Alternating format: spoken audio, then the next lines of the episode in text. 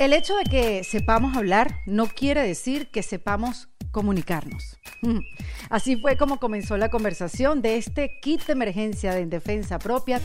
Hoy junto a mi invitada Teresa Baró, quien es experta en comunicación y en lenguaje no verbal. Fíjense que ella ha escrito ya siete libros sobre este tema de la comunicación. Su más reciente llamado Imparables, Comunicación para Mujeres que Comunican Fuerte.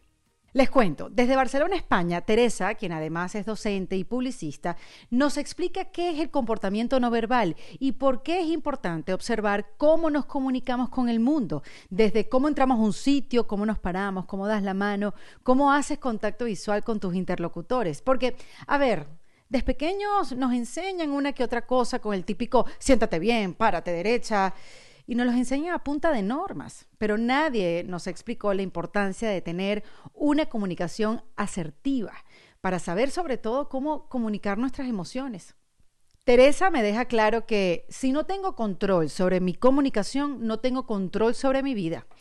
Hablamos también de la importancia de desarrollar la capacidad de decir las cosas en el momento preciso y de la manera correcta, expresando todo lo que necesitas comunicar sin herir a la otra persona. Fácil, ¿no? Bueno, hablamos también de los errores que cometemos tanto las mujeres como los hombres y cómo podemos mejorar para evitar una mala comunicación y de ahí se desprenda un mal liderazgo, confusiones, resentimientos, sobre todo para no quedarnos callados en una reunión de trabajo por miedo o por inseguridades. Miren, hoy en día con las redes sociales todos tenemos que estar preparados para la visibilidad y la buena noticia es que todos podemos aprender a comunicarnos de manera eficaz. Todo es cuestión de práctica y entrenamiento. Por eso en la página web de Teresa, llamada verbalnoverbal.com, podrás encontrar cursos que te ayudarán a desarrollar tus habilidades de comunicación.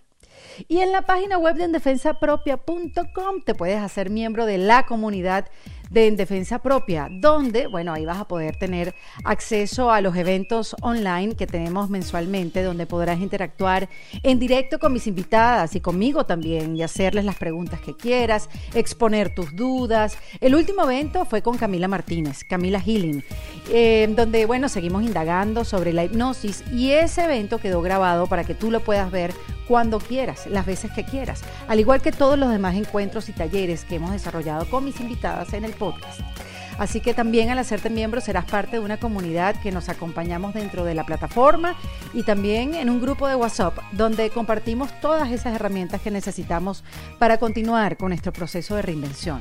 Recuerda que te espero en endefensapropia.com y en el botón de comunidad puedes ver toda la información de cómo hacerte miembro y ahí también te puedes suscribir a mi newsletter para que lo recibas dos veces al mes. Bueno, ok, ahora sí los voy a dejar con Teresa Baró, que nos invita a agradecer un comentario una crítica, incluso si está mal formulada, porque para nosotros es un tesoro saber cómo nos ven los demás y quizás nos estén diciendo algo que nos permita mejorar en defensa propia. Teresa Baró, bienvenida a este kit de emergencia en defensa propia. Muchas gracias por invitarme. Bueno, feliz de conversar contigo y de aprender de ti, tú que, bueno, eres experta en la comunicación, en la comunicación y en la no verbal también, en, dos tipos de comunicación. Pero, ¿sabes qué, eh, Teresa? Uno, porque cree que sabe hablar, eh, uno cree que sabe comunicarse. Y son dos cosas completamente distintas, ¿verdad? Estás completamente en lo cierto. Esto yo lo digo muchas veces y es que hay gente que habla mucho y se comunica muy poco. Em, a veces vemos eh, a conferenciantes, profesores, profesores que hablan mucho y en cambio nadie les escucha, están sus alumnos aburridísimos. O a veces también pasa entre las parejas, ¿no? Uno de ellos habla mucho, pero el otro no escucha. ¿Por qué? Porque a lo mejor ni le interesa lo que dice el otro. Em, la comunicación es compartir, es compartir es compartir ideas, es compartir conocimiento, es llegar a conectar con la otra persona. Y en eso intervienen no solo la palabra, sino también muchos otros recursos y muchos otros códigos. Y uno de los más importantes es el código no verbal, todo el comportamiento no verbal. ¿El comportamiento no verbal qué es, Teresa? Mira, el comportamiento no verbal, y lo decimos así con esta palabra en lugar de utilizar la palabra lenguaje, porque es todo. todo lo que no sean palabras es comportamiento no verbal. Por ejemplo, el cómo tú entras en una sala, en una habitación, tu forma de entrar, cómo caminas, si miras, no miras, cómo cierras la puerta, eh, bueno, cómo, cómo saludas, con la mano, incluso sin palabras. Todo esto es comportamiento no verbal. Pero también es comportamiento no verbal la puntualidad, por ejemplo, el cómo tú utilizas mm. el tiempo, tu tiempo y el tiempo de los demás, si haces esperar a alguien, cómo organizas tu agenda y qué repercusiones tiene en las demás personas. Esto también comunica, porque dice qué tipo de persona eres, cómo trabajas o si te crees muy importante, por ejemplo, o eres muy importante, porque a lo mejor lo eres, ¿no? Y tienes una agenda llenísima y, no puedes dar citas hasta dentro de dos meses. Pues todo esto es comportamiento no verbal. Mm. Ah, incluye el aspecto también, el cómo nos vestimos, la gesticulación, incluye el olor, el tacto, cómo nos tocamos, todo esto es no verbal y fíjate que es tanto y además es 24 horas al día porque no podemos parar nunca de comunicarnos no verbalmente. En cambio, la palabra sí podemos cerrar la boca y no decir nada, pero todo lo demás sigue estando eh, ahí y mandando mensajes. Mira, Teresa, es como cuando uno dice que la no acción también es una acción o el no tomar decisiones también es una decisión. Incluso la ausencia es un mensaje. Si tú, por ejemplo, te has comprometido a ir a algún sitio y no vas, esto es un gran mensaje. O no estás en una fiesta donde se te esperaba, esto es un mensaje. Eh, puede ser voluntario o involuntario, pero... Eso es, lo que te iba a decir, ¿no? Que, que no, todo el tiempo estamos conscientes de esas señales o esa comunicación que estamos elaborando, ¿no? Con un grupo, con una persona, con algo, con una situación. Correcto. Y por eso es tan importante dominar este lenguaje y ser conscientes de lo que estamos comunicando en cada momento, en cada situación. Y desgraciadamente la escuela no nos enseña esta parte, nos enseña mucho de gramática, de incluso de, lengua escrita, de redactar un texto, corregir la ortografía, estructurar un comentario. Todo esto, más o menos, la escuela nos lo enseña, pero en cambio no suelen enseñarnos nada de comportamiento no verbal. En todo caso, nos lo enseñan, pero a base de normas. Por ejemplo, siéntate bien, mm. la, espalda erguida, eh, no, ahora no te rías o ahora, ahora sonríe. Pero es a base de órdenes, pero no nos explican el porqué de todo esto. Y esto estaría muy bien que nos lo enseñaran porque además está muy relacionado con la inteligencia emocional, porque las emociones y este comportamiento no verbal eh, están totalmente relacionados. Pues claro, imagínate si pudiéramos tener más dominio sobre nuestro comportamiento no verbal, pues acabaríamos dominando también mejor nuestras emociones. Uf, totalmente. Y poderlas comunicar. Tan difícil que es comunicar las emociones, Teresa, en cualquier área, con cualquier persona, ya sea con tu pareja o ya sea con tu jefe. O sea, cómo uno puede comunicar las emociones sin primero cuidarse tanto y segundo sin que te descubran tanto ante la otra persona. Claro, todo es cuestión de equilibrio, porque a veces mm, mostramos demasiado nuestras actitudes y emociones y a veces no somos capaces de expresarlas correctamente. Aquí hay un tema muy importante de, inteligencia emocional, especialmente de la autorregulación, que es esta capacidad para controlar nuestros impulsos y para decidir cómo reaccionamos, pero lógicamente también hay esta parte de la comunicación. Eh, yo eh, puedo ser consciente de mi comunicación y por lo tanto frenar una forma determinada de reírme, por ejemplo, o de comportarme. Y esto me hace mejor comunicadora y, me permite también incluso influir más en los demás en función de mis intereses. Yo mm. si no tengo control sobre mi comunicación, no tengo control sobre mi vida. Esto hay que verlo así. Las personas que más dominan la comunicación son normalmente las personas que tienen más éxito y, me refiero al éxito no solo profesional, sino también en las relaciones sociales con los amigos y con la familia. Es raro porque estoy oyéndote y, bueno, yo he trabajado con la comunicación todo el tiempo. Sin embargo, no me siento experta porque muchas veces que puedo realmente expresar, eh, eh, realmente expresar lo que siento y hay veces que cómo hago para que nadie vea lo que estoy sintiendo. es como una dicotomía, ¿no? O sea, ¿y cuál es el balance? Claro, tú te dedicas a la comunicación y eres experta en comunicación y profesional de la comunicación, pero la comunicación tiene muchos ámbitos. Mm. A mí me ocurre algo similar y a veces me dicen, uy, tú que entiendes del lenguaje no verbal, eh, tus hijos no pueden decirte mentiras. Pues sí, sí pueden. Ahora que son mayores, pero cuando eran adolescentes, pues me mentían también y yo me lo creía. O sea que hay muchos ámbitos distintos en cuanto a comunicación y a veces hay personas que se mueven muy bien en los escenarios, por ejemplo, o delante de un micrófono, y en cambio, en las cortas distancias, en familia y con los amigos, no son tan buenos. Presente. Aquí estoy, profe. Aquí tenemos un caso, pero también existe el caso contrario, que de hecho es la mayoría, que es que son quizá eh, personas muy, muy afables, muy comunicativas, que escuchan bien, en sus círculos más eh, íntimos, más privados, pero en cambio no los pongas encima de una tarima y, detrás de un podio, ¿no? ¿Por qué? Porque se mueren de miedo y de nervios y no son capaces ni de articular palabra. O sea que, claro, eh, la comunicación tiene muchos ámbitos y a veces pretender ser buenos en todo, pues es, es difícil. Pero es una cuestión de entrenamiento también.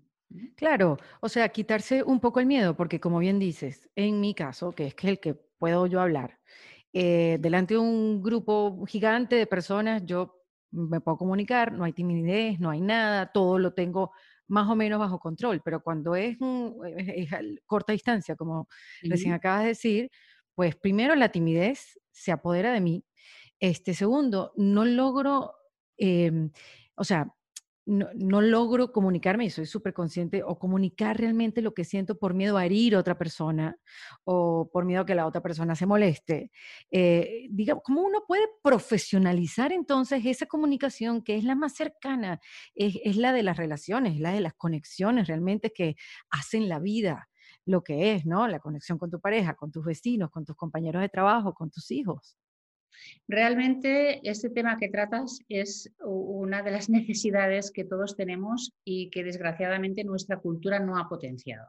Mm. Y hablamos de asertividad. Es esta capacidad para decir las cosas en el momento oportuno, de la forma oportuna y, sin temor a, primero sin reprimirte tú, sin, sin dejar de decir las cosas que tú necesitas decir, pero también sin lastimar a la otra persona.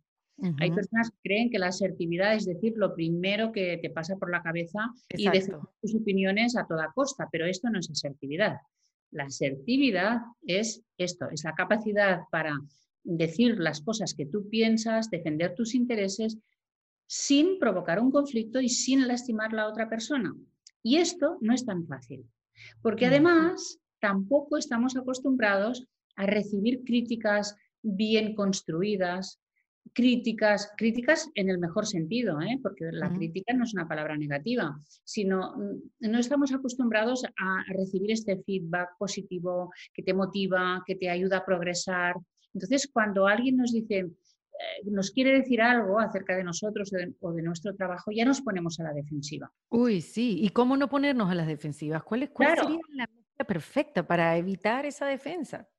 Es que hemos ido aprendiendo unas dinámicas que son ataque-defensa, ataque-defensa, y entonces las conversaciones son muy, muy difíciles, ¿no? Entonces todos tenemos este yo, este ego que tenemos que proteger y enseguida nos ponemos a eso, ¿no? a la defensiva y también mm, cuando nosotros tenemos que decir algo a otra persona, somos empáticos, pensamos que le vamos a lastimar y no le decimos nada.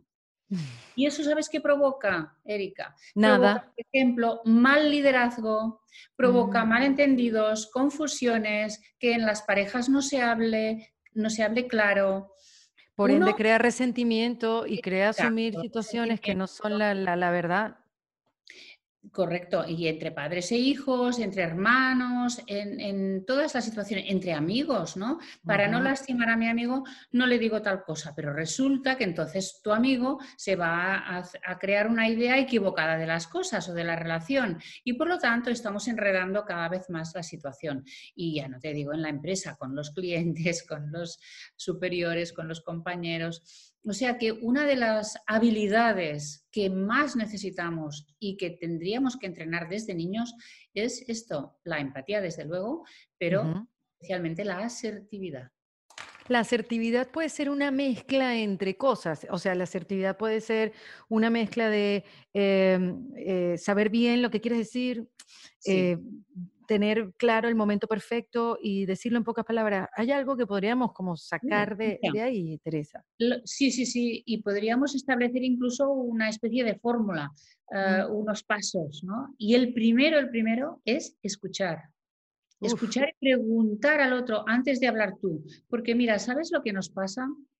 que vemos a alguien que hace algo, no nos gusta, por ejemplo, y lo primero que nos viene a la cabeza es decir, eh, esto lo estás haciendo mal, te estás equivocando, en lugar de pensar, porque lo hace, ¿qué le, le impulsa a hacer esto? Y preguntarle antes de atacar, antes de hacer la crítica. Hay que preguntar, porque quizás tiene una razón por hacerlo de esta manera. ¿no? Entonces, si preguntáramos antes, si escucháramos, entonces encontraríamos seguramente ah, las palabras adecuadas, el momento oportuno y no resultaría tan agresivo, porque eh, muchas veces las ah, relaciones se estropean porque hay una componente de agresividad, aunque sea involuntaria. ¿eh?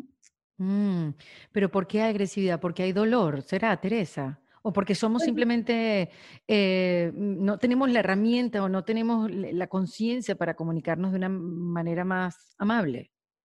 Ay, yo creo que aquí hay mucho de, psicología y de mm. nuestra historia como seres humanos, ¿no? Cuando nacemos necesitamos el amor de nuestros padres y, sentirnos queridos durante toda la vida. Y cuando somos adultos también queremos que todo el mundo nos quiera, ser aceptados, ser bien valorados. Y pensamos equivocadamente que tenemos que ser perfectos, que tenemos que hacerlo todo bien, cuando esto es imposible y además hacerlo bien para todo el mundo. Por lo tanto, nos tenemos que mentalizar de que las personas que nos quieren nos van a querer incluso si nos equivocamos. Y, por lo tanto, no tenemos que temer esta crítica constructiva, este comentario, no debemos de temer esto, al contrario, lo tenemos que ir incluso a buscar. Y es mm. decirle pues, a tu compañero, a, tu cliente, a tus superiores, a tus alumnos, oye, dime, dime qué puedo mejorar, dime, dímelo. Y esto fomentaría que todos mm, fuéramos creciendo, fuéramos cada vez mejores. Mm. Y tú sabes que las mujeres también tenemos una creencia, como dicen que las mujeres hablamos más que los hombres, ¿no? Y que nosotros siempre estamos así echando para afuera y tú sabes, la, la, la, la, la, que el hombre como escuchando. Y siempre esa, esa creencia, esa es la típica, la típica del hombre, y como que esta mujer no para de hablar. No por eso estamos comunicándonos bien, eh, digo, las mujeres. Y tú que eres un experto, ahorita sacaste este libro que se llama Imparables, este, que bueno, que es un compendio de, de, todos tus años de trabajo con la comunicación y que has visto a la mujer y la has ayudado de cerca, hombres y mujeres, pero has, estado muy cerca de, la mujer. ¿Cuál sería ese, ese factor común eh, de las mujeres que, repetimos y que debemos corregir? Mm, tantas y tantas cosas.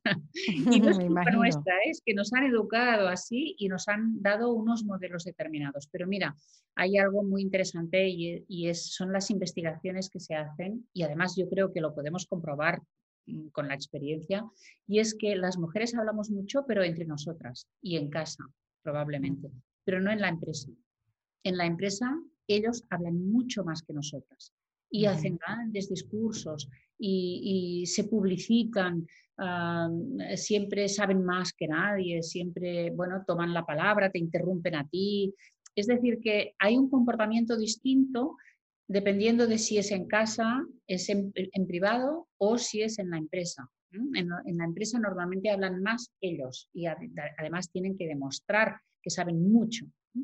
Y además, se ha, comprobado que en general los hombres tienen un estilo de comunicación más informativo. Ellos te hablan, te hablan, te hablan y a lo mejor ni siquiera saben si estás escuchando, si estás de acuerdo o no, pero ellos exhiben su conocimiento. Mientras que las mujeres tenemos un estilo más relacional, es decir, nosotras lo que queremos es justamente charlar, ¿no? Charlar de nuestras cosas, compartirlo con las amigas y no queremos exhibirnos tanto en cuanto a conocimientos. Pero las mujeres tenemos unos hábitos que nos perjudican claramente, en la empresa sobre todo, y es eh, lo que llamamos eh, patrones de modestia ritual. Wow, eso nunca lo había escuchado. Patrones de modestia ritual. De modestia ritual.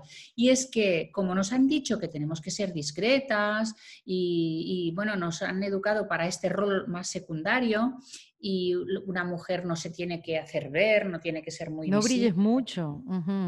No brilles mucho, exacto, ¿no? Y menos delante de un hombre, porque te vas a, buscar un conflicto. Pues entonces adoptamos un tipo de comunicación que es más, aparte de la voz, de la voz más suave o más aguda, que es más femenina, pero aparte de esto, tenemos eh, fórmulas del tipo, mm, ay, bueno, pues no sé, yo diría que, o yo no sé qué os parece a vosotros, pero yo, bueno, yo no soy experta en el tema, ¿eh? pero yo Mm, a lo mejor propondría una serie de dudas cuando tú estás realmente segura de lo que dices y tú eres la más experta de todo el grupo. Pero parece que no está bien visto que tú afirmes las cosas de una forma contundente, porque entonces te miran mal, eh, generas una serie de reacciones tanto en hombres como en mujeres y te dicen mandona, te dicen ambiciosa, te dicen de todo. Y por lo tanto hemos ido generando esta autodefensa en algunos círculos que consiste en esto, en hacerte un poco la boba. ¿No? Claro, ser un poco pasivo-agresivo, ¿no? Como que sí, sí. Diciendo, bueno, y, además al final de la frase eh, formular mm, estas preguntas del tipo, ¿verdad? O no sé, no sé yo, ¿qué opináis vosotros? O bueno, no sé, ¿eh? solo, solo es una idea, ¿eh? Pero, Tal cual, Teresa, qué barbaridad. Y entonces, así, bueno, procuramos mm, decir nuestra opinión, si es que llegamos a levantar la mano, y que no resultar una amenaza para los demás.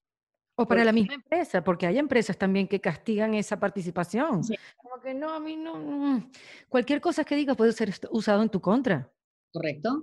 Correcto. Si no dices nada, pasas desapercibida y otros van a ocupar tu lugar. Pero si dices las cosas y las defiendes, y también eres peligrosa, eres una amenaza. O sea que, la verdad es que es difícil ser mujer. ¿eh?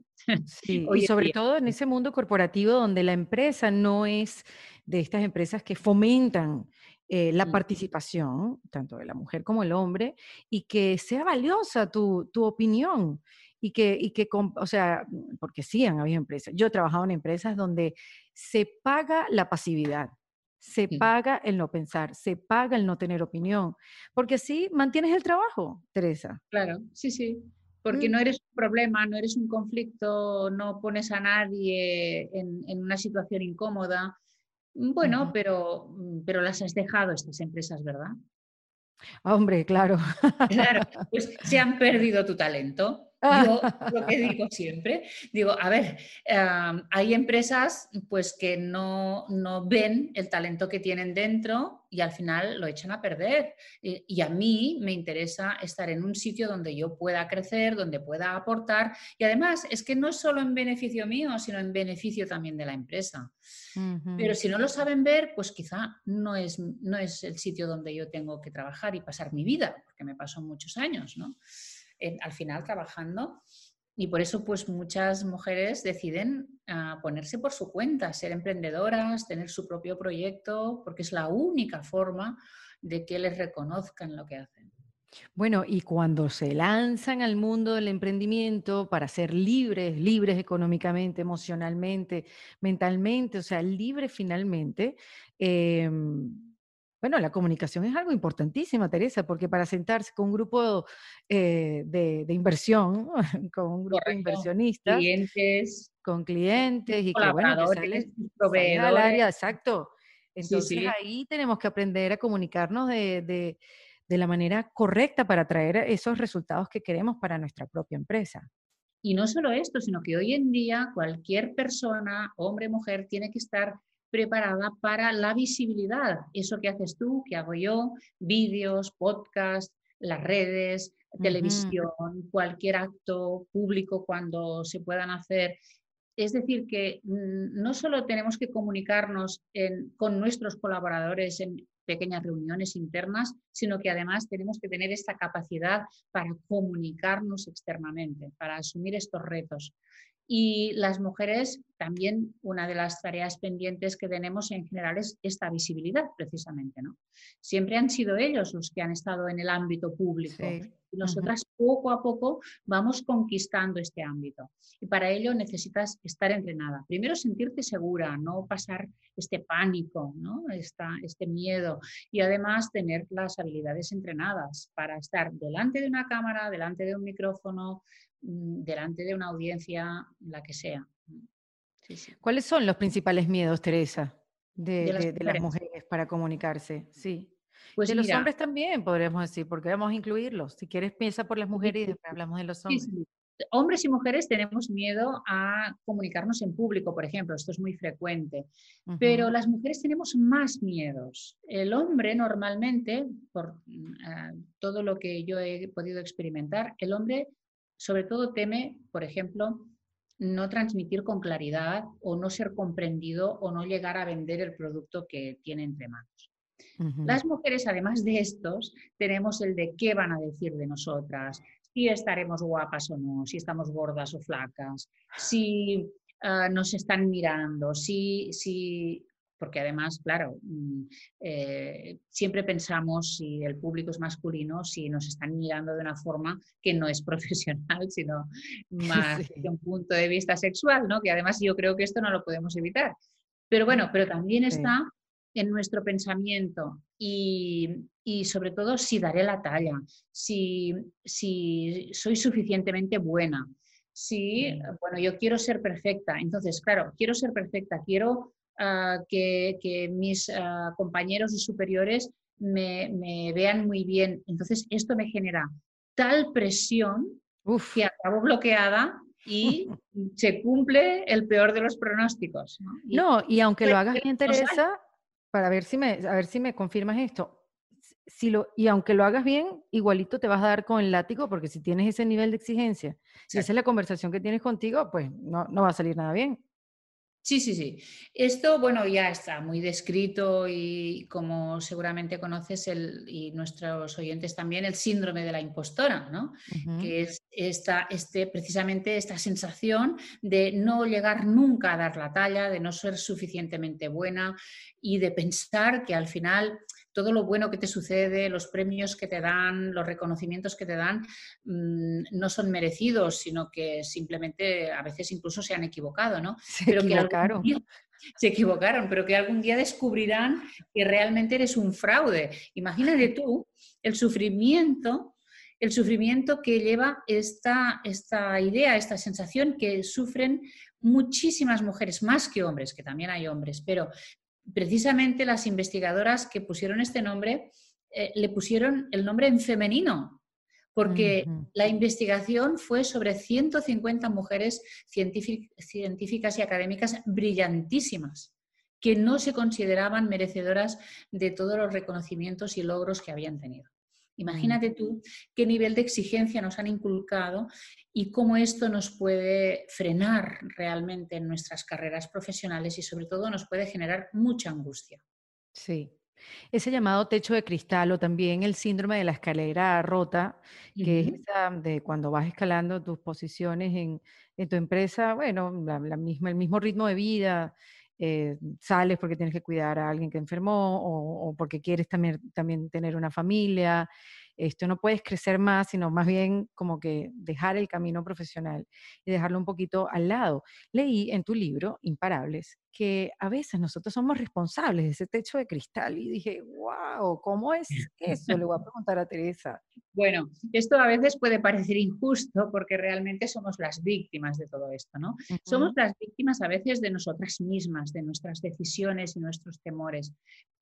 Hay, hay muchos factores eh, que favorecen el techo de cristal y uno de ellos es la pura biología, la maternidad. Eh, eh, sabemos que empieza el techo de cristal hacia los treinta y tantos, ¿no? que es precisamente cuando una mujer se plantea si quiere tener hijos o no, ahora, ahora en el mundo moderno, más tarde que antes. Y entonces aquí hay muchas, muchas carreras que, que frenan. Mm, a lo mejor no se cortan, no, no, no acaban, pero sí se frenan. Y en cambio normalmente las carreras de ellos siguen creciendo porque están en el mejor momento. Porque los treinta y pico son el mejor momento para que tú puedas ascender en una organización, porque ya no eres tan joven recién salida de la universidad, porque ya tienes experiencia, y, tienes una cierta madurez también profesional, ¿no? Pero en cambio, justo en este momento es cuando dices, bueno, ¿y, yo qué? ¿Qué voy a hacer, ¿no? Con, con mi, mi, posibilidad de ser madre. Entonces, este es un factor, pero hay otros factores del techo de cristal. Uno de los que no se habla nunca es el del acoso sexual en las empresas. Eh, toda la, eh, bueno, todo el movimiento MeToo que está desvelando eh, pues toda, todo el montaje que hay en muchísimas industrias y en muchísimas empresas de, acoso a las mujeres y el chantaje que se les hace para que puedan subir, esto también es un factor del techo de cristal, porque una mujer que no quiere pasar por esto se tiene que ir, se tiene, tiene que cambiar de empresa. O tiene que, tiene que montarse su negocio propio para que no, no, tenga esta presión. Y, desde luego eh, hay otras, otros factores y es que a veces nosotras mismas no defendemos nuestro, nuestras aptitudes, no nos vendemos bien y aquí hay una gran parte de responsabilidad. Y es que no nos postulamos tampoco para cargos superiores. Cuando hay mm, disponibles unos cargos en nuestra organización, eh, pues a veces pensamos por este mismo síndrome de la impostora, uy, no, no, no eso no es para mí, será para otros que son mejores, yo no, yo no valgo para esto, no estoy todavía preparada. Y a veces nos lo están ofreciendo nuestros propios superiores y decimos que no, y estoy segura de que conoces algún caso y que alguna mujer que nos escucha eh, lo habrá hecho alguna vez, ¿no? Eh, a veces, mm, no somos conscientes de lo que nos estamos perdiendo nosotras por esta falta de visibilidad, por esta falta de vendernos bien dentro de la empresa. Mm. Y para vendernos bien nos tenemos que, saber comunicar, Teresa. Desde luego. y quitarnos el miedo. Porque e, e, es ese miedo de no creernos lo suficiente. Sí, ah, lo primero es tener más confianza en nosotras mismas, en nuestro mm. talento, en lo que sabemos, en los estudios que hemos hecho, en nuestra capacidad de trabajo, en todo, ¿no? Mm. Eh, mm, claro, si además nos sabemos comunicar de una forma eficaz, esto nos da mucha seguridad. Porque si tú sabes que ante un comentario negativo en una reunión tú puedes contestar correctamente, si tú sabes que cuando alguien te roba una idea, que esto es muy frecuente, tú puedes defenderte, si sabes que puedes eh, tener una negociación exitosa con un cliente, por ejemplo, todo esto te da seguridad. Por lo tanto, entrena tus habilidades de comunicación porque esto te va a alimentar tu confianza en ti misma.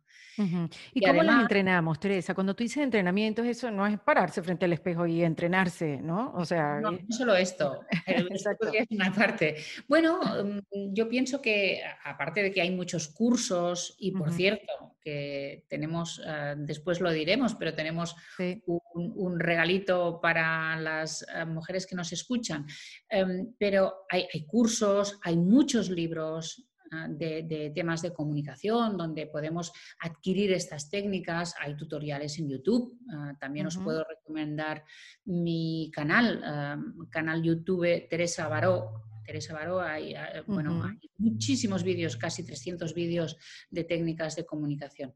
Aparte de todo esto, eh, hay que aplicarlo cada día, porque yo puedo leer muchos libros, pero si no lo practico, no, no supero este miedo y no lo pongo en práctica, entonces no me va a servir de nada. Mm. Ah, yo cuando hablo con mis alumnas, ayer por ejemplo, en el webinar que tuvimos con este grupo de mujeres directivas, una me decía, Teresa, ya he puesto en práctica lo de llegar a un nuevo trabajo, porque estaba sin trabajo y ya, ya empezó en, otro, en otra empresa.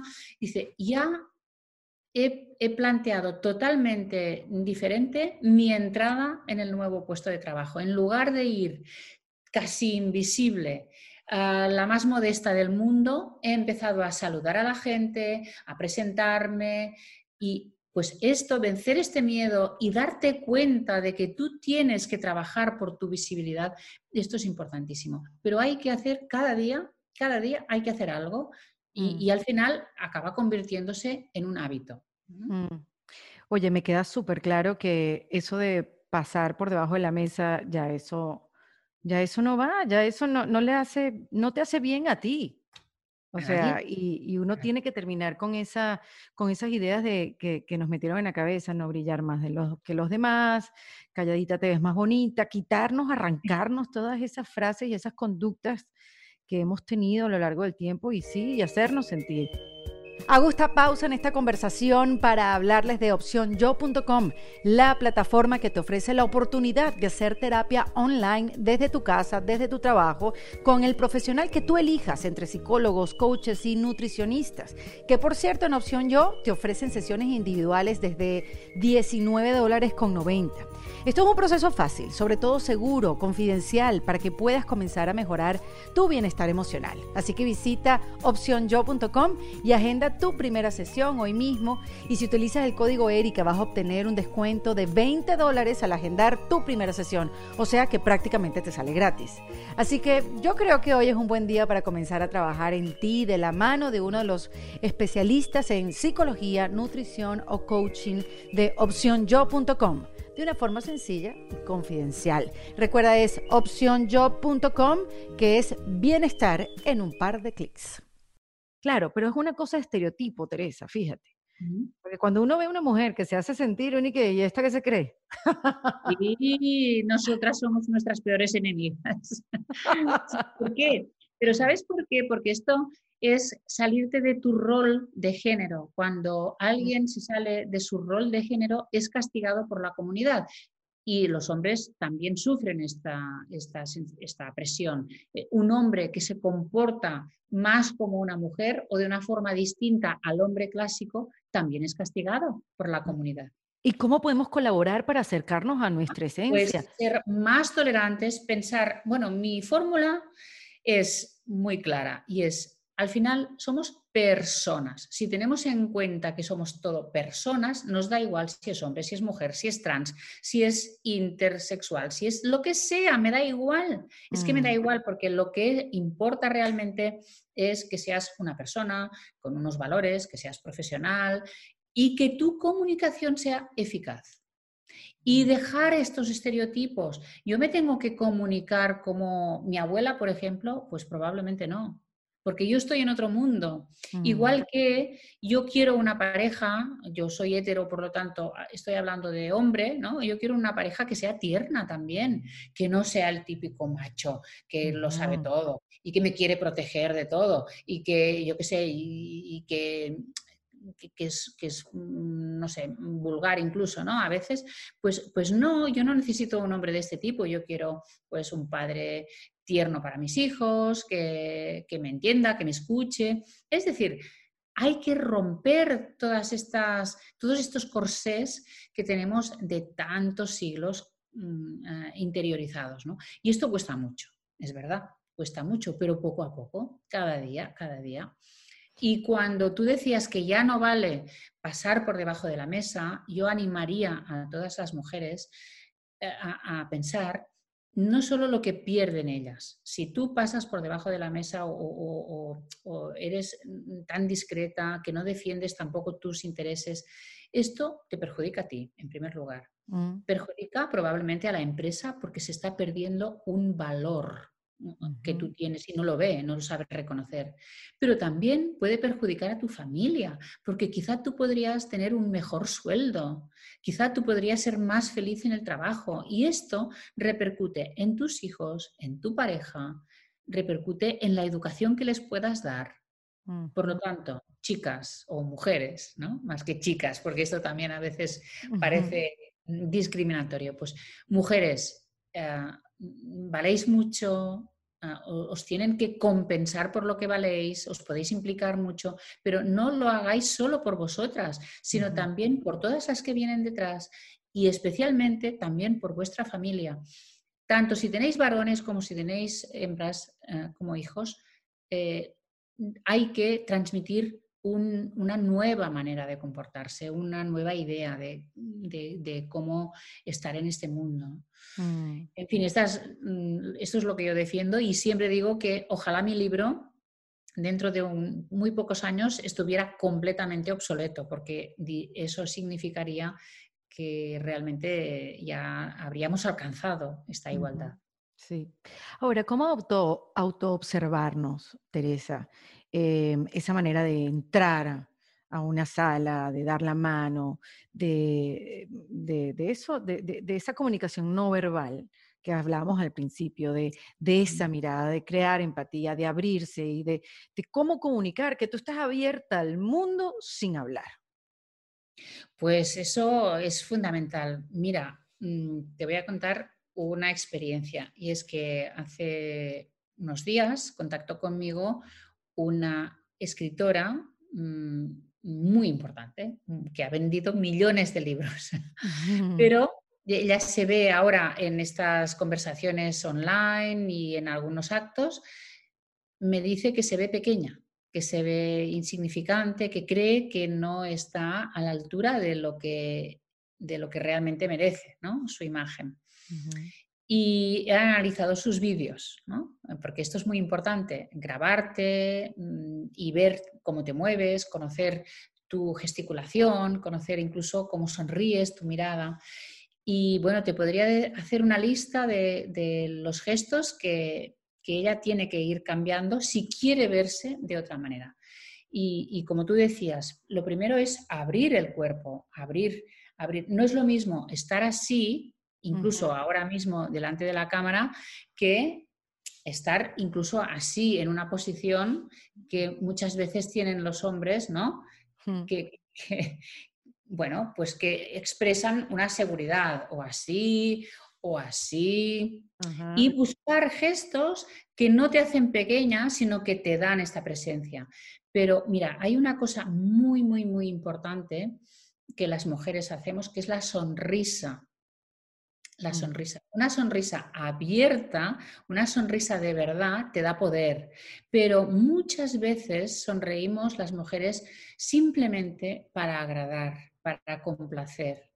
O sonreímos por nervios, por timidez, mm. o cuando nos equivocamos y nos reímos. Todas estas sonrisas nos dan debilidad, nos hacen frágiles, débiles.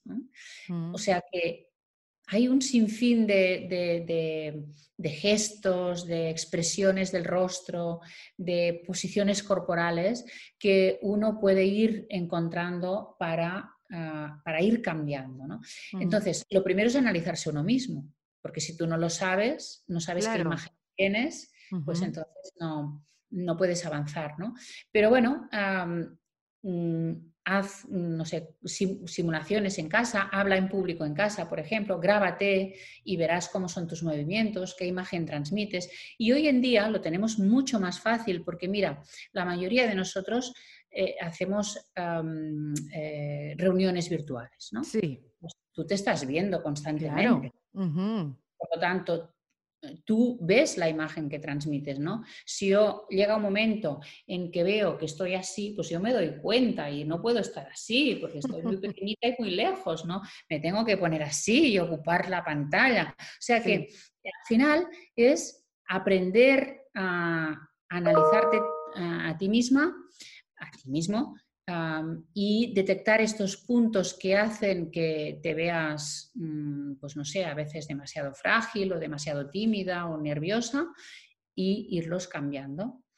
Mm, cursos, hay cursos muy buenos. Y bueno, tú das cursos, Yo doy cursos, muchos cursos de esto. Muchísimos. Directivos, directivas, para todo el mundo que quiera eh, comunicarse mejor. Esto, y además los tenemos online, los hacemos también en directo. Mm, todos mis libros, todos mis libros, que son siete ya, eh, son de comunicación y hay uno en concreto que es de comunicación no verbal para que puedan estas personas ir conociendo mm, su propio lenguaje no verbal, ¿no? Su, su comportamiento no verbal. Y como dices tú, ahora que necesitamos todos eh, tener un espacio, una visibilidad y que todos tenemos nuestros cursos online, nuestras ganas de ayudar a otros, o sea, es tan variado lo que estamos haciendo todo online. Yo creo que es clave sabernos comunicar y por eso que para mí conversar contigo y también ponerle la lupa a saber comunicarse me parece importante porque todo lo estamos haciendo, pero hay muchas veces que lo estamos haciendo mal. bueno, tú desde luego mal no lo haces. Pero siempre se puede mejorar, Teresa. Claro, yo también y cada día aprendo. Sí, desde luego el mundo de la comunicación es algo que no tiene final, porque además, como el mundo va cambiando, nos tenemos que ir adaptando y nuestros interlocutores son cada día distintos y por lo tanto no podemos bajar nunca la guardia. Pero sí tienes razón de que a, a veces vemos a alguien que hace publicidad de algún curso de comunicación, bueno, yo me fijo en estos porque es mi tema y pienso, madre mía, pero, pero qué modelo está dando, ¿no? Pero yo no me apuntaría a este curso. Bueno, pero también es verdad que hay estilos, ¿no? Que, que, conectamos más a veces con un estilo o con otro. Eh, pero. Oye, Teresa, ¿y cómo tú te metiste en este mundo de la comunicación? Yo, yo estuve, bueno, por supuesto, leyendo y, siempre, te vi, siempre tuviste esa curiosidad por saber más. Estuviste muchos años como educadora. Eh, pero después quisiste profundizar más en eso.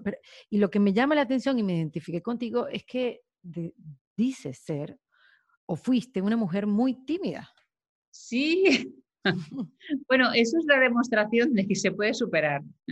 Exactamente. ¿Verdad?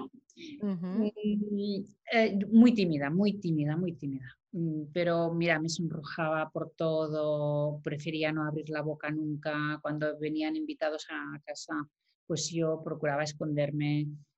Ah, bueno, mal, mal, mal. Yo me relacionaba bien con mis amigas, pero con mi círculo de tres amigas, ¿eh? nada más y lo pasé mal, yo creo que hasta los 30 años casi, ¿eh? pero, pero la vida me llevó, mi afición por la lengua, la literatura y por la comunicación me llevó al final a una de las salidas profesionales que era ser profesora. Y esto me fue curtiendo y, y, tuve que ir cultivando aquí muchas estrategias también de persuasión y de seducción hacia mis alumnos, y también hacia los padres que venían a ver cómo iba su hijo y a veces pues ah, las conversaciones no eran nada fáciles. Y poco a poco eh, me, me, di cuenta de que esto me gustaba mucho, de que me gustaba mucho enseñar a los adolescentes a hablar en público porque también ellos lo pasaban mal, ¿no? Aquí había mucha empatía y, empecé a pensar ya en dedicarme a esto, bueno, aparte a mí me apasionaba y me apasiona todavía eh, la publicidad, lo, que ha sido siempre el mundo publicitario, del marketing, de las relaciones públicas, del protocolo. Estudié esto ya cuando ah, ya estaba trabajando, ¿eh? pero estudié todo esto y al final decidí montar mi propia consultoría en temas de comunicación. Y, bueno, y todo esto, pues una cosa te lleva a la otra, ¿no? Cuando mm, primero quería yo ofrecer planes de marketing para las empresas, pero me di cuenta de que en realidad lo que más necesitaban las empresas eran habilidades de comunicación para sus directivos porque lo estaban haciendo muy mal. Y entonces empecé a ofrecer este servicio y ha sido así como eh, yo misma me he ido también bueno, superando, ¿no? Ah, sobre todo cuando enseñas a otros también te, ayuda a, mejorarte también tus habilidades. No, la timidez se supera. Yo también era, bueno, te voy a decir, yo no sé si yo, yo la domino, no, no la supero. Yo era eh, bueno, súper tímida, Teresa. Yo casi ni hablaba de pequeña. Claro, después hablé en retroactivo cuando crecí. Recuperaste. Recuperé, pero sin embargo, cuando yo empecé en la radio, el no ver a gente me ayudó a abrirme más y sacar todas esa, esas ganas de comunicarme que tenía, pero la timidez es un, es un yunque, la, la timidez es algo que, que, que, es tan fuerte como el cemento, o sea, que no te deja ni moverte, pero, pero eso, yo, yo, yo la domé, sin embargo, la muy desgraciada se hace presente en círculos muy pequeños, o sea, cuando conozco a alguien nuevo, de repente que me hace unos ojitos, o cuando conozco a alguien que me importa y no quiero echarlo a perder, Teresa, me puedo quedar paralizada como una iguana. Ya, bueno, yo también siempre digo que soy una ex tímida, ¿no? en recuperación. pero, pero que, pues como otras adicciones, al final siempre tienes que estar alerta para que no vuelva, para que no vuelva. Y como tú dices, se puede domar. Pero mira, esto es importante porque al final ser tímido no es ninguna enfermedad, no es ninguna patología, no pasa nada. Es verdad. Pero lo importante es que cuando nos convenga podamos superarla en aquel momento y, ah, llevar una vida pues no, no, solo normal, sino expresarnos bien y comunicarnos bien. Mm. Oye, Teresa, ¿la manera de comunicarse ha cambiado a lo largo del tiempo? Mm, ¿Se podría ver que hay una diferencia o no? Sí, claro que ha cambiado. Mm, bueno, está cambiando. Está cambiando y además, aquí también hay un factor cultural que no estamos comentando, pero imagínate, pues, por ejemplo, eh, no sé, imagínate los asiáticos, ¿no? La cultura china. Cuando viene, va quizá a, Latinoamérica, bueno, al mundo occidental, a Europa, por ejemplo, pues las primeras eh, generaciones que llegan casi les cuesta mucho integrarse porque conservan su cultura, pero y a los hijos que han nacido aquí han hecho un cambio de comunicación, por lo tanto han, adoptado otros códigos, otros comportamientos. Pero eso no solo pasa en temas culturales, pasa también de generación a generación. Yo no me comunico igual que mi madre ni que mi abuela. Quizás los cambios no son tan drásticos, pero, pero hay cosas que a lo mejor mi, mi madre pues no habría dicho jamás, ¿no? Y en cambio, pues yo sí o yo lo hago. Y mis hijos también se comportan de forma distinta a mí. ¿no? Mm. Quizás porque se normalizan, se normalizan algunos temas, puede ser.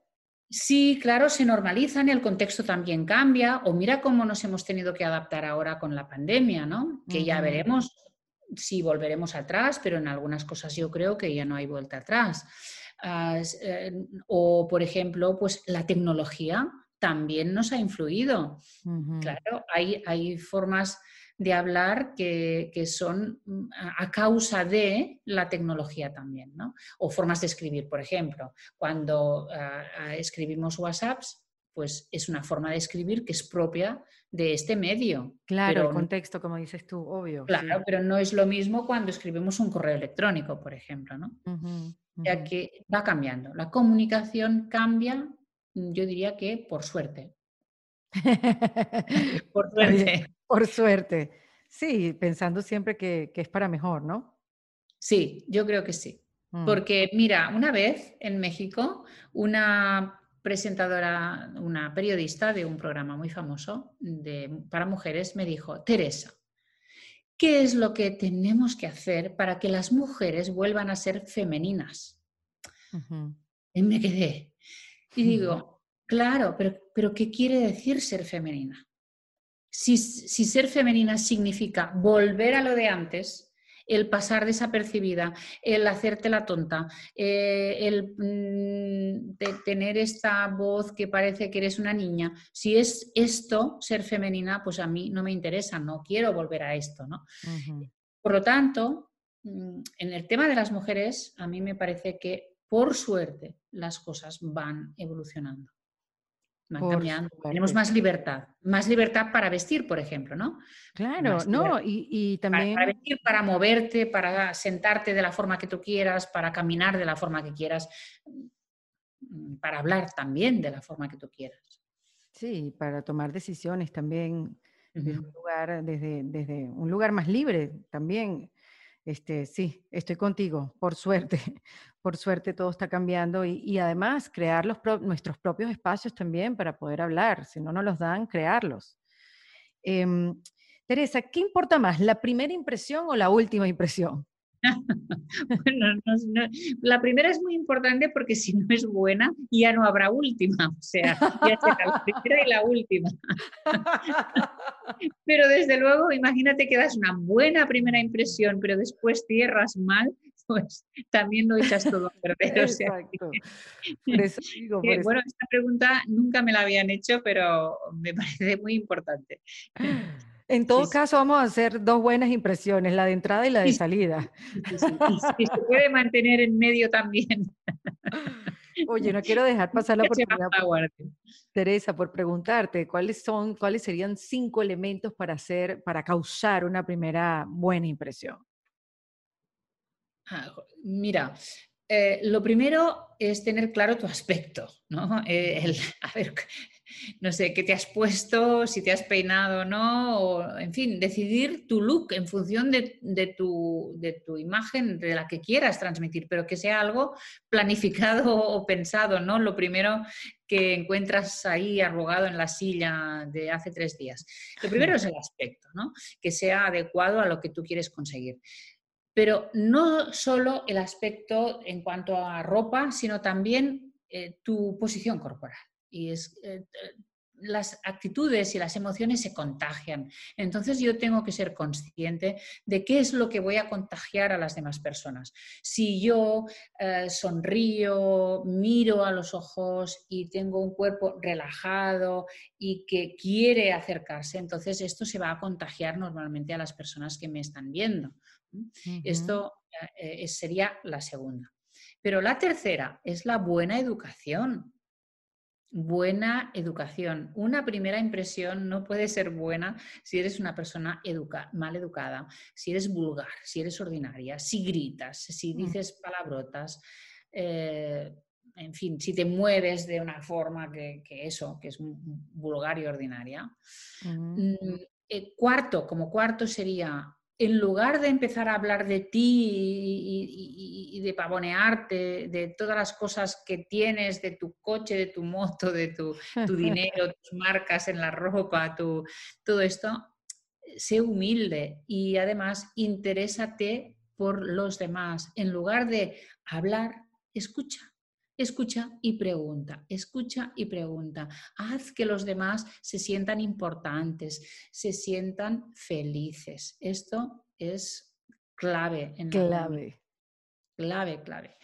Y quinto, mm, haz siempre em, que tu lenguaje corporal eh, sea lo más natural posible, que no parezca que estás todo el rato controlando todo lo que haces, porque entonces los demás pensarán que eres puro artificio, que eres mm. una persona totalmente creada, eh, bueno, artificialmente, ¿no? que además que esto genera desconfianza. Por lo tanto, ¿Qué podemos hacer para que nuestro lenguaje eh, no verbal o nuestro comportamiento no verbal sea al mismo tiempo consciente y natural? Entrenarlo. Entrenarlo, porque esa base de la práctica, esa base de, estos ejercicios que acabamos asimilando nuestros movimientos y acabamos ah, siendo naturales. Autoobservarse, grabarse, verse, y también se puede ver, yo no sé, eh, Teresa, tú que eres la experta, pero también se puede ver a gente que sea muy buena comunicándose o utilizando bien su, cuerpo, pero también uno tener una inspiración. ¿Una inspiración te refieres a, lo que dice? Al, No, no lo que dice, sino cómo actúa, cómo se para, cómo ah. habla, ¿no? Como dice, no copiarla, sino para menos inspirarse en verla actuar. Eh, ah, de mm. acuerdo, tú quieres decir un modelo, ¿no? Un modelo, donde inspirarte. Correcto, sí, sí, sí. Sí, sí, evidentemente. Todos tenemos nuestros ídolos, tenemos las personas de referencia, pues hay que pensar en estas personas, cómo lo hacen, cómo se mueven, ver vídeos, ver la televisión, por ejemplo, o, vídeos de YouTube y ver, eh, pues, qué estilo me gusta, porque también, eh, aparte de que es bastante cultural, también eh, cada uno tiene su estilo y yo no puedo imitar a determinadas personas, pues no sé, a lo mejor yo no puedo imitar a Madonna porque, porque no tenemos nada que ver, ni estamos en el mismo eh, sector profesional, ¿no? Eh, sería ridículo. por lo tanto, cada uno de nosotros tiene que encontrar su propio estilo, pero observando a las personas que lo hacen bien, podemos aprender mucho. Esto sí, sí es un buen método. Bueno, yo quiero invitar a, todos los que nos están escuchando a que visiten tu página web, teresavaro.com y también verbalnoverbal.com. En ambas van a conseguir herramientas, en ambas van a conseguir toda la información que necesitan para entrenarse y tener una buena comunicación, cuáles serían esos cursos y mm, específicamente lo que quieren trabajar. Y este, bueno, antes, Teresa, de, de, despedirnos, quería preguntarte ¿cuál sería esa herramienta que metemos en nuestro kit de emergencia para utilizarla cuando la vida se nos ponga complicada o cuando la necesitemos? Ah, de emergencia. Pues mira, por ejemplo, cuando alguien te critica, tanto si esta crítica es razonada como si no, tanto si tiene razón esta persona como si no, la primera respuesta es respirar, escuchar, agradecer Fíjate que de momento no hemos contestado nada. No nos hemos puesto la agradecemos, Que agradecemos la crítica. gracias por decírmelo. Ah, ¿Mm? Gracias por decírmelo. Es, respiro, no me pongo ni enfadada ni nada, sino que sigo sonriendo o estoy tranquila, escucho, le digo, gracias por decírmelo, no lo había pensado. Por ejemplo, puedo decir así. Después puedo preguntar, ¿y por qué crees que eso mm, no está bien hecho? ¿O, cómo lo habrías hecho tú? ¿O me puedes dar algún consejo? Siempre buscando que la otra persona o te argumente lo que te ha dicho o te dé más información. Es decir, descubrir por qué te dice esto. A lo mejor tiene razón, a lo mejor no. En el caso de que tenga razón, pues te lo agradezco mucho. Voy a practicar o voy a hacerlo porque de verdad me ha sido de gran ayuda. Y si no tiene razón, decirle, pues te agradezco mucho lo que me has dicho. Yo no lo veo exactamente así, pero lo tendré en cuenta. ¿Por qué? Porque hay que siempre aceptar bien un comentario, una crítica, incluso si está mal formulada, porque para nosotros es un tesoro. Es saber cómo nos ven los demás. Mm. Tengan o no tengan razón, pero quizás nos están diciendo algo que nos permita reflexionar y nos ayude a mejorar. Por lo tanto, yo siempre tengo que pensar que es un regalo. Oye, pues qué bien, sí, es una manera completamente diferente de afrontar la crítica. Me encanta, eso es una súper herramienta, además no la voy a venir. Agradecer por la crítica y, y bueno, después reflexionar y, sentir de verdad que estamos aprendiendo de eso. Me encanta, me fascina, porque hay veces que, que sí, uno se lo toma demasiado personal, Teresa. Claro, claro, y a partir de aquí ya viene el conflicto y bueno, y a veces cuesta superarlo porque se van acumulando las críticas. Porque tú me has dicho no, porque tú haces, y, y eso va formando una montaña y acaba mal. Así es. Bueno, pues esta conversación no acabó nada mal, Teresa. Feliz que me hayas dado tu tiempo y bueno, seguir aprendiendo a comunicarse y saber bien la diferencia entre hablar y comunicarse. Gracias a ti, Erika, por esta entrevista fantástica donde hemos podido explicar todas estas herramientas y bueno, pues mi deseo es que sea útil, absolutamente útil a todas estas personas que nos escuchan. Así es, y así será. Teresa Baró, acá en este kit de emergencia de En Defensa Propia. Esto fue En Defensa Propia. Y te invito a que te suscribas en cualquiera de las plataformas que lo ves o lo escuchas para que no te pierdas de ningún episodio. Producido por Valentina Carmona, con la asistencia de Nilmar Montilla. Fue editado por Adriana Colts Fermín, con música original de Para Rayos Estudios. Yo soy Erika de la Vega, y recuerda que esto lo hacemos en Defensa Propia. Hasta luego. ¿Estás listo para convertir tus mejores ideas en un negocio en línea exitoso? Te presentamos Shopify. Tal vez no lo sabías, pero nuestro podcast More Than Mamis es un negocio y lo empezamos por supuesto para desahogarnos y hablar sobre la maternidad, no para convertirnos en expertas de ventas y del e-commerce. Así que sí, necesitábamos ayuda para vender nuestro merch y poner en marcha nuestra tienda. ¿Y cómo suena con Shopify? Llega otra venta. Shopify es la plataforma de comercio que está revolucionando millones de negocios en todo el mundo. Ya seas un emprendedor desde tu casa o desde donde sea, Shopify es la única herramienta que necesitas para iniciar, administrar y hacer crecer tu negocio sin dificultades. Con Shopify puedo gestionar pedidos, envíos y pagos desde cualquier lugar, brindándote toda la información y estadísticas de tus ventas al detalle. Regístrate para un periodo de prueba con tan solo un dólar al mes en shopify.com barra sonoro, todo en minúsculas. Ve a shopify.com barra sonoro para llevar tu negocio al siguiente nivel. Shopify.com barra sonoro. Pulling up to Mickey D's just for drinks? Oh yeah, that's me. Nothing extra, just perfection and a straw. Coming in hot for the coldest cups on the block. Because there are drinks. Then there are drinks from McDonald's. Mix things up with any size lemonade or sweet tea for $1.49. Perfect with our classic fries. Price and participation may vary, cannot be combined with any other offer. Ba da ba ba ba.